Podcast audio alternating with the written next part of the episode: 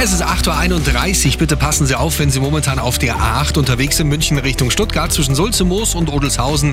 Hier liegen Reifenteile auf der mittleren Spur. Vorsicht auch Startstraße 2078 München Richtung Rosenheim Höhe Krankenhausweg, eine ungesicherte Unfallstelle.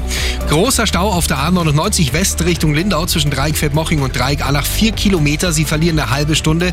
Grund auch ein Pannen-LKW, der im Allacher Tunnel steht. Rechte Spur und Standspur sind hier gesperrt. Und es kommt eine Meldung von Ihnen. Ja, guten Morgen, da ist der Robert. Morgen. Ja, da bin ich auch nochmal einen Stau auf der A92 Jawohl. in Fahrtrichtung Oberschleißheim.